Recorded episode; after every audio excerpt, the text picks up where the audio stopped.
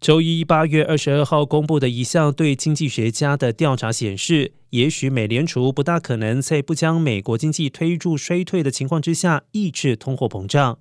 而在全美商业经济学协会 （NABE） 调查的经济学家当中，有百分之七十二预计下一次美国经济衰退将在明年年中开始。在调查中，将近四分之三的经济学家表示，对于美联储能够在未来两年之内将通膨率回落到百分之二，而且不会导致经济衰退，他们完全没有信心，或者是不太有信心。只有百分之十三的经济学家表示，他们有信心或非非常有信心，认为美联储可以完成这艰巨的任务。